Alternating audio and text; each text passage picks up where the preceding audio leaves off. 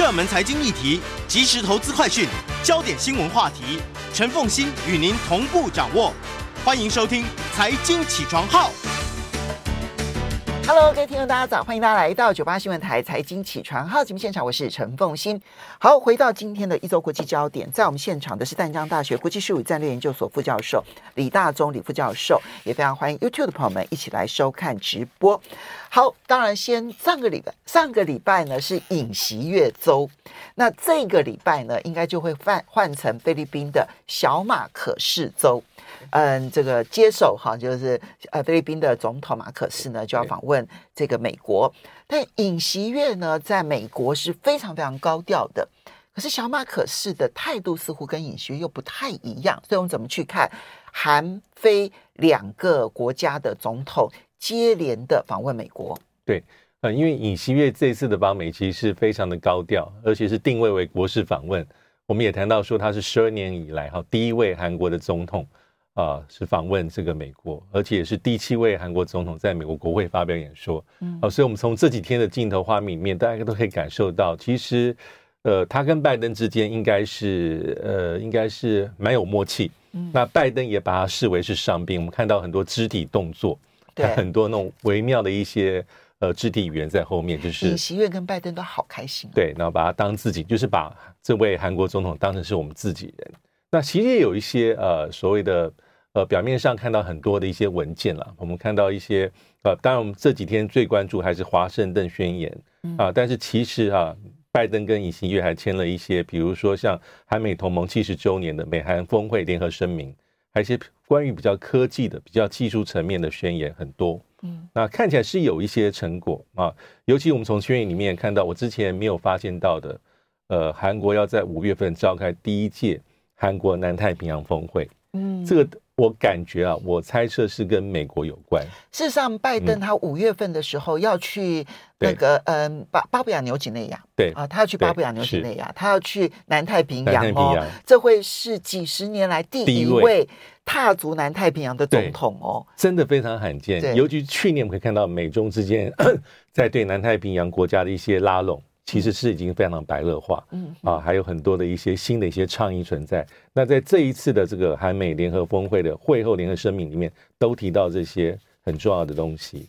那也包括像是韩美双边的合作啦，印太地区合作啦。我觉得一个地方比较特别是，呃，把韩美的同盟关系定位为全球性的战略同盟。嗯，这当然是很多有一些外交辞令的氛围在里面。但是我们发现，在之前。对待韩美这样的一个位阶往上提升，其实美国对的是日本。嗯，我们过去在至少在十年当中可以听到，美国也常讲啊，美日同盟的位阶是提升到全球性的层次。嗯，这我们也听到非常多次。那现在是韩国应该是第二个美国在这个地区联盟国，把它推到这个位阶。嗯，至少表面上，至少在外交的称谓上有这样的一个企图心。嗯，那还有一个比较实质，大家也比较关注，就是这次去院。尹锡悦带了庞大的商业访问团，嗯，而且去之前大家都会说哈，因为韩国这几个月很关切晶片科学法、削减通膨法啊，这 IRA 里面一些、嗯、一些安排，就对于对。外国呃竞争者不公平的地方，对，对那大家就会说，呃，尹锡悦基本上会希望当面向拜登，嗯，寻求一个比较解套。或是对韩国企业的一些特殊安排，因为这两个晶片法案对三星啊他们的影响非常的大，然后削减通膨法对于韩国的电动车企业影响非常的大。对，那结果是在哈这个共同呃会后美韩峰会联合声明里面的确有提到这一点，但是它的用字遣词我查一下，我觉得还是比较原则性的一个讲法，其实非常的外交，也非常外交用字遣词的艺术。他是说哈，呃。两国啊，就是尹锡悦跟拜登，对于韩美双方对于这两个法案的过程中，努力协助韩国企业减轻负担，还有消除不确定的大方向达成一致。嗯，啊，而且是双方是对这个方向是给予肯定。嗯，但至于说哈，美国政府要如何去给予韩国比较特殊的对待，其实在联合声明里面没有细节。嗯，其实是一个很概略式的讲法。那韩国政府在会后有做一个基本的补充啊，这个韩国的企划财财政部了，他讲法是说哈，呃，这个是有一达成一致的共识，嗯，啊，但是他也没有透露细节，嗯啊，所以我们可以大家可以解释说，呃，还在磋商啦，啊，或是说没有对外界公布，但会让我们回回想到一下，这样的情景很像是之前马克宏总统去发去华府访问，嗯，会后大家的感觉差不多，嗯，因为马克宏也是带着这样的关切去的，嗯，但美国也是给予说哈，我们对这方面我们知道你的关切，我们希望能够有个解套，我们会尽可能的。对于你们的投资的不确定性达成一致的共识。对，那至于那个不确定性是哪些，然后一致的共识是哪些，通通都不知道。对，即便到现在为止，我们也不知道。所以，那所以如果美国当初没有答应法国的，现在会答应韩国吗？就至少要一视同仁了。但是目前细节，而且那时候法国是代表欧盟，哎，代表欧洲，对对，所以这个啊，到底行月到底有没有空手而回？或是拿到实质的成果，我觉得真的还要观察。以目前现阶段而言，真的不清楚啊。我刚刚漏讲，其实这个声明里面讲的是哈，呃，两国领导者对于近来双方化解这两法案在执行层面相关顾虑的共同努力，表达赞许之意。哦，其实他讲的更加的这原则性了，非常原则性的东西。嗯，所以这点值得观察。那当然还有一个是华盛顿宣言，我想这几天啊大家讨论到很多啊，因为哈。尹锡悦在上任之前就讲说，哈，因为鉴于北韩的威胁，他认为，啊，所以他说他有两个选项，第一个是我们韩国、南韩自己发展核武、研发核武；第二个，美国希望美国在韩国境内重新部署核武。但这个华盛顿宣言里面，我们如果仔细看，基本上大概就是美国把本来就有的对韩国的这个核子保护伞，或是我们一般讲的延伸性核组。他把它文件化，更加的实质化，因为透过华盛顿宣声明，基本上尹锡悦也是意思是说，你们不要发展自我的核武，那美国可以再重新在这个南韩啊，像这一次讲说，从一九八零年代初到现在，第一次美国说啊，可以派遣美国这种战略呃核潜舰，就核动力弹道飞弹潜舰。啊，因为美国的潜舰都核动力，那包括两种，一种是传统才才有的，一种是呃传统性的潜舰啊，这种攻击性潜舰，一种是战略核子潜舰。嗯，那他讲，因为战略潜核潜舰上面带的呃载有的是弹道飞弹，可以携带呃核弹头。嗯，那其实这一点很多人说是，我觉得政治意义可能大过于实质军事部署的意义，因为它所要展现的是我要增强对北韩的这个战略核武能力。对。嗯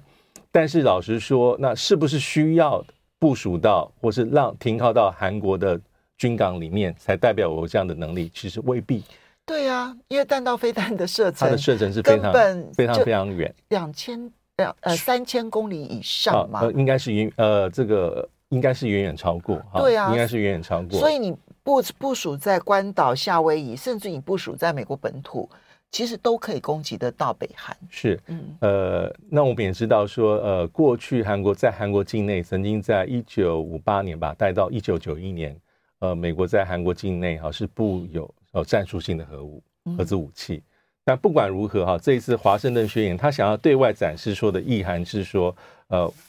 呃，这个美国跟韩国其实也是肩并肩，嗯嗯，啊，他们是一个很紧密的同盟。那因应韩国的要求啊，美国做了这方面的一个重大的一个决策，但是韩国还是没有，就美国还是要实现的是，呃，朝鲜半岛这个无核化，意思是说韩国你大概不能不能啊，这个发展核子武器，嗯啊，美国还是承诺对于一些呃相关的国际呃核子武器管制的一些条约的一些一些一些束缚，它是照做的。好的，所以这里面呢，来看双方到底达成了什么。但它有可能产生什么样的影响？我们休息一下，马上回来节目现场。欢迎大家回到九八新闻台财经起床号节目现场，我是陈凤欣。在我们现场的是淡江大学国际术语战略研究所副教授李大中李副教授，也非常欢迎 YouTube 的朋友们一起来收看直播。所以去点算尹锡悦访美啊，第一个其实。嗯，与其说是尹锡悦的获得，还不如说是美国的获得。美国呢，将跟韩国之间的军事同盟关系向上大幅度的升级。好，那这个是对美国来讲，东北亚的战战略上面的重大收获。而韩国所关心的核保护这件事情，美国是有一定程度的象征性动作，但是仍旧不允许韩国发展核武器，然后也没有承诺。核武器的长时间的驻在韩国保护，对，不对？好，它有象征性的动作。那么在经贸关系上面，韩国企业最关心的晶片法，还有包括了这个削减通膨法这两件事情，有外交辞令，没有实质动作。所以经贸上面，坦白讲，我我我从我的角度来看。我是看不到他有任何的收获，是是。那么，尤其他做了一个秀，跑去见了马斯克，然后希望马斯克在韩国盖储能超级电池厂。我我就觉得，我为什么会这样觉得？是因为现在马斯克的这个储能超级电池厂呢，他在加州有一个，哈，那每一年的那个能量是四 Gigawatts。那四月初，他才在中国大陆签约宣布。嗯就是要在中国大陆盖一个跟加州一样大的四 gigawatts 的储能电池的超级厂哈。那这个储能电池，它在它在整个亚洲地区可能就是要用这个厂来供应了，因为四 gigawatts 非常非常的大。那么以亚洲的市场需求来讲，四 gigawatts 其实已经有那种超级供应的状况了。你说要再到韩国去盖一个，我又觉得那一个就是一个。一个表演，而不太看到有实质的可能性。至少目前为止，看不到特斯拉有这样的可能性。不过，这个结论啊，啊，就包括华盛顿宣言啦，包括了这个全球的战略性的这个这个核同盟啦等等的，呃，就就军事同盟啦，中国大陆跟北韩都是强烈反弹的。对对，嗯，那当然，呃，从这几天看到，包括外中国大陆外交部发言人。还有外交部的这个亚洲司司长啊，毛宁、刘劲松都有一些谈话啊，基本上讲的大概也大家都猜得到，呃，反对的内容啊，就是说，呃，这个是反而会提升朝鲜半岛的这个紧张的情势啦，呃，阵营的对抗啦，啊，所以表达出严重的、严正的不满。嗯啊，当然还针对一些包括尹锡悦在。国会演说的内容啊，比如说包括长津湖，因为中国大陆有他自己的解读了，嗯，啊，就是美国当时啊，呃，参战的，呃，他其实在应该是在当时是在联合国军队的名义之下，其实主体是美军啊，包括第一陆战是在长津湖战役的一个状况啊，因为我们知道，其实尹锡悦这一次哈，我觉得他在国会演说里面，我其实不意外哈，但是他一定是诉求两国的历史连结，嗯，尤其是。当时参与韩战的美军，嗯，这个是很容易引起美国社会的共识，包括国会两党议员。大家特别提到第一陆战师，呃，突破当时呃，包括中共那将近十万大军的这个人海战术的包围，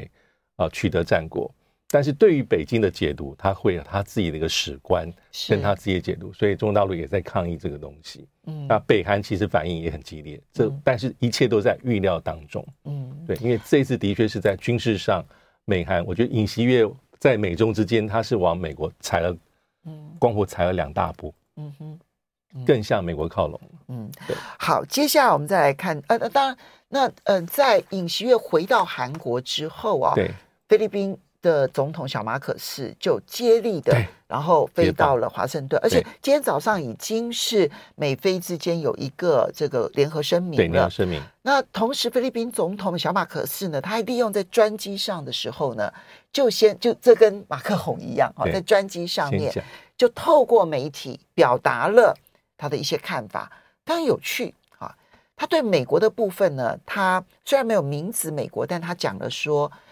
菲律宾绝对不会成为任何军事活动的中继站，嗯，这点是意有所指的。对，这跟澳洲国防部长说他们没有承诺卷入台海战争几乎是一模一样的说法。哈，那么但是他也要求中国大陆要落实他在一月的时候访问中国大陆呢，当时提到就是南海要各自派直接代表来处理这件事情。对。那他认为中国大陆到现在还没有一个直接的处理的一个谈判团，他希望中国大陆赶快来处理这个直接谈判团。你怎么看菲律宾这一行？对，我觉得菲律宾小马可是相对于尹锡悦，他稍微又更加的谨慎一些些哈。包括这次去美国五月一号到四号四天，但是重要的访问，但是并没有拜登并没有把他们这个次访问定位为国事访问，这也是一个。啊，对，可见的事前谈出来的收获，美国知道不会太多。对，那当然这当然是衔接过我们讲的将近一个月的肩并肩演习，还有之前在华府的美菲二加二的这个谈判，所以他这次去还是重要哈。但是我觉得马可是在整个美中之间，他还不如尹锡悦他这么的明显。嗯，啊，当然我们也知道，在之前有时候我们上礼拜讨论过的。在这 EDCA 啊，两美菲的这个加强国防合作的协架构之下，菲律宾又开放了大概四个基地让美军来使用啊，但是他特别讲说这是属于呃防卫性质，嗯啊，不能够拿来做攻击性质。再加上这一次菲律宾不会成为任何军事行动的中继站，所以他在美中之间拿捏，我觉得他相对更审慎一些些，嗯，还是有点差异。跟韩国很大的不同。对，好，接着我们再来看到上礼拜，当然最。最影响世界观感的就是习近平跟泽伦斯基通电话，而且你会发现泽伦斯基他是非常开心的哈，因为第一时间其实把这个消息透露出来的是泽伦斯基，他用 Twitter 的方式，而且我们之前还以为他用英文然后翻译成中文，就不是，他是直接用中文发 Twitter，后面才用英文发 Twitter，然后说他跟习近平呢进行了一场长时间而。呃，有有成有什么有意义的一的的一场通话这样。对。那么，嗯、呃，当然，中国大陆央视这边也报道了相关的讯息。怎么来看待他们这一个电话？对，我觉得这通电话还是很关键，因为早在习近平在三月份去莫斯科见普京那个前后，其实外界就在传会有这通电话。那其实照道理来讲，这通电话应该要实现。为什么？嗯因为在二月二十四号，我们看到啊，北京发出的关于乌克兰这个危机的政治解决方案里面，十二点洋洋洒洒，那很明显要扮演是比较积极的这种调人斡旋者、第三方的角色，尤其比起去年，相对这今年是更加积极，很明显。但是假设你要扮演这样调停者的话，你不可能直接触普亭，对，不管如何，你总要接触另外一方啊，就算不亲自去打这通电话，我觉得是很关键的。至少是第一步，那第一步至少是实现。那我觉得的确，大家比较好奇的地方是泽伦斯基的反应，他真的是透过推特对发推特啊，不同语言发出来。那里面也讲到很多充实有意义的电话沟通。那他同时也提到说啊，这个任命新的驻驻中国大陆的大使等等等等。但消息如果是从中国大陆。呃，新华新华社的发言可以看到相对比较多的一些讯息，嗯，包括习近平呃讲了什么，泽连斯基讲了什么。那基本上，呃，特别重点还是在乌克兰危机。那北京当然是说促和劝谈，站在和平一方，而且他又不点名在批判美国。他说：“哈，身为安理会的无常跟负责任大国，啊、呃，中国不会隔岸观交火，也不会拱火浇油，更不会趁机牟利，干趁机牟利的事。”字字句句其实在点名美国，嗯，那他同时讲到乌克兰的一些想法，那但是乌克兰真正哈，他在因为电话大概有将近一小时，那显然不是只有讲这些，对，那有些讯息是透过后来乌克兰总统府的官方声明讲到比较多，包括也提到一中，这一定会讲一中，嗯，对，对乌克兰来讲提一中政策，它没有太大压力，不违和，因为它本来就是这样，对，对，这是它成本非常低。那领土主权完整有提，那提到比较多的是哈，他也在展现说乌克兰他对很多的议题的拿捏还是很很很很强硬的啊，比如说主权领土完整啊，就是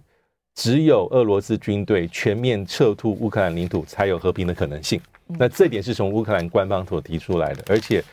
这里指的是他特别讲是一九九一年国际公认的乌克兰领土主权，包括克里米亚在内，而且是符合联合国宪章。这一点是在乌克兰版本里面特别强调。那还有一点是四月二十六号比较晚的时候，泽连斯基口述，他讲补充了两件事情，在之前中乌的版本里面没有看到。第一个就是讲到说，呃，我们之前也谈到乌克兰儿童被掳走、被安置。他希望那个由中国大陆来协助，然后说服乌克呃莫斯科把这些儿童释放出来。嗯，因为乌克兰官方统计大概一万九千人这么多。第二点啊，而且这也跟 ICC 的判决相关。第二点还是提到了中国大陆向乌克俄罗斯运送武器的问题。那泽连斯基讲的很很特别，他说哈这一点哈在这问题上，他从习近平那里听到非常积极的回应。嗯哼。假设这样，意思是说可能有一些保证，或是一些间接的一些承诺。这不意外啊，因为这件事情你会注意到，就是包括 Scholz 啊，之前其实也说过说。他们嗯，中国大陆给了他们清楚的讯息，对，就不会提供致命性武器给俄罗斯，而他们相信中国大陆所所提出来的说法，没错，对。所以看起来，对于中国大陆来讲，他不提供致命性武器给俄罗斯这件事情是既定政策，应该是没问题的。嗯，所以自通电话，我觉得就是开启了第一步，但呃，不管它实际点为什么是现在，因为我们很多不同的揣测，但是至少这是第一步走出来。好，那么嗯，当然现在有一些最新的发展呢、啊。一个发展呢是教宗方济各，对他说呢，他现在正在协调俄乌之间，希望能够有一个和平任务。而泽伦斯基跟马克宏通电话，欢迎大家回到九八新闻台财经起床号节目现场，我是陈凤欣，在我们现场的是淡江大学国际术语战略研究所副教授李大总理副教授，也非常欢迎 YouTube 的朋友们一起收看直播。好，习近平跟泽伦斯基这通电话之所以重要呢，是因为。目前俄乌战争如果要和谈，背后一定要有一个超级大国来支撑。那现在全世界的超级大国，除了美国就是中国大陆。那美国它其实已经把俄罗斯视为敌人了，所以它也不太可能从事那个调停的工作。所以中国大陆是一般公认相对来说最有可能性来调停的大国。哈，那呃进展也很快，就是他们双方要各各派。这个大使哈，这个乌克兰是派驻华大使，然后中国大陆是派特别的代表哈。对。那么你看到说现在呢，是马克宏又跟习近平，诶，又跟泽连斯基通电话。对。那不要忘了，马克宏那时候去中国大陆的时候是达成共识，中法各派出代表，他们正在协商俄乌的谈判框架。对。中国大陆这边代表是王毅，对，然后法国这边的代表是他的国安顾问，所以其实层级都非常的高，对。然后现在马克宏跟泽连斯基通电话了，然后呢，我们又看到方济各说他现在正在介入调停，好，所以，嗯、呃，几个在半年前会觉得不太容易介入的势力，现在正在介入当中，对。那么其他各国的反应如何？对，我觉得这还是很关键，因为当这个这通电话通了之后，其实基本上欧洲的反应还不错，普遍上来讲，啊，因为总是一个往和谈方面的一个努力跟尝试，不管这结果如何，我先讲，我觉得还是不容易了，就是这个是路迢遥，没那么没那么快，但至少踏出重要一步。那现在邦济各啊，也这个天主教罗马天主教教宗邦济各也有若干的一些和谈努力。所以我会预测，如果最后哈往这方面往前走的话，它应该是我们国际关系讲多边促进，可能里面有几个大国，像中国大陆很关键，法国很关键，但最后美国也是很关键。美国对美国，美国真的是很关键的因素，尤其它影响乌克兰其实太多太多了。包括这一次的通电，如果按照美国的官方讲讲法是说哈，他事前不知情，但我觉得我很难相信，嗯啊，因为假设我是泽文斯基。我认为中国大陆角色很关键，但我应该会事前通知美国，甚至事后简报。我觉得这都是非常合理。有一种可能性就是他这个事先通知美国的时间太晚。对，对美国来讲，那个事先通知也许是一个礼拜前。对，对泽连斯基来讲，可能一个小时前。对对，这也是有可能，有可能。但我会猜想说，泽连斯基不太可能完全让美国不知道。所以美国说他不知道这件事情。我觉得他想要彰显是说乌克兰有他的自主性，美国没有在做任何的一些拦阻或是如何如何，这是乌克兰自主判断。这也是在去年，我觉得在拜登非拜登政府表面上是非常强调这一点，但我们也知道，其实他对乌克兰的影响性太强了。真的，真的。按照泽伦斯基的角度来看，美美国是战争到现在最大的一个后面的元首。那他没有隐瞒或是知情不到不报的道理啊。嗯，对，嗯哼，好，这是我们所看到的这一个乌克兰的情势。当然，我们还要再期待。不过，我们最后稍微看一下苏丹的内战哦。对对对，对苏丹的内战呢，这里面牵涉到了一个撤侨的问题。各国的撤侨其实都嗯正在凸显一件事情，就是各国它在。角落，世界角落，一个混乱角落当中，他的外交加军事能力。对，我觉得撤侨基本上哈是一个综合国力的展现。因为里面牵涉到很繁复的工作啊，包括外交，包括你对各地哈，包括当地政府、邻近国家的一个协调能力，还有很重要就是考验你军事能力的时刻。所以外交能力是一部分而已，对，对不对？军事上也是，所以牵涉到这么多国家哈，但是实际上有能力在苏丹内战这次执行撤侨的国家其实是非常有限。嗯，那我们也知道，中国大陆在苏丹的侨民大概有一千五百多人，好多。美国大概是十倍哦，一万五千多人。啊、哦，美国现在也展开撤侨，那还有一些其他的。美国还没有撤侨。呃，美国应该有一些撤侨的行动，好像看到电视新闻。那以中国大陆而言，基本上他已经把该撤的、有意愿撤的，我觉得大概已经完成实现。从四月二十七号开始，啊、呃，根据中国大陆方面的资讯啊，主要哈，它还是透过。呃，所谓的这个，在这个水域里面、海域里面啊，执行这个任务的，呃，索马利亚 对亚丁湾呃打海盗的这四十第四十三批，他们叫做护航编队，三艘船里面的两艘，一艘是南宁啊，南宁是我们非常熟悉呃，零五二 D，我们叫做飞弹驱逐舰，另外一个是维山湖啊，维山湖是呃这个。它一个综合的这个补给舰啊，大概有两万多吨，用这两艘船啊进行两梯次、三梯次的运送，基本上把该运回来的、由医院运回来的都已经运到沙特阿拉伯的其他港，而且不是只有测中国大陆的侨民，还有其他国家，他还连带的测了另外五个国家的侨民。对，所以这些这些人测的非常多，比如说在第一梯次里面，但是有包括九百四十位中国大陆公民。嗯，两百多位外籍人员，那第二梯次也差不多，呃，大概有六百六十八位中国公民跟十多位的外籍人士，那基本上他完成，那而且是刚好在在这批水域里面刚提到的这两艘船，南宁啊，因为南宁舰哈基本上是南部战区的海军，属于驱逐舰第二支队，那围山湖哈是比较早期型的这种呃这个。这个综合的任务补给舰，那这两艘船都是视为这次撤侨行动的任务舰。那对中国大陆而言，它是应该是历史上哈第三次中国大陆海军执行类似的撤侨行动。第一次是大概十二年之前啊，利比亚内战撤侨；第二次是二零一五年的也门撤侨行动。那这次是第三次哈，用中国大陆海军呃船舰担任任务舰执行海外的紧急撤侨任务。那基本上是顺利。完成跟实现，嗯，那当然也是他国力的彰显，对、嗯。所以你看他测的这一个选择的国家，当然是提出请求的国家啦。对，你说真的大国的话，他的军事力量如果够强大，不可能向中国大陆请求。那么，嗯，请求的国家，比如像巴基斯坦，对啊，比如说像巴西，对对，都向中国大陆请求。然后他就，嗯，也有两百多位是属于国际上面的其他国家的公民，对。好，这又凸显出来，就是现在我们讲说全球化，全球化，但事实上从大航海时代到现在，其实都一样。就当你的经贸实力到了一定程度之后，你的海军一定发展，嗯，因为那个发展有的时候不纯粹为了侵略而已啊。好，当然大航海时代是为了侵略，它其实还牵涉到我如何保护我当地的经贸利益。好，比如说我的企业可能被刁难或者被没收。资产，这个时候你该如何处理？还有包括像这种发生天灾人祸的时候的撤侨行动，它都会变成综合国力其中当中的一部分。对，嗯，韩国我记得也撤了，而且还协助日本。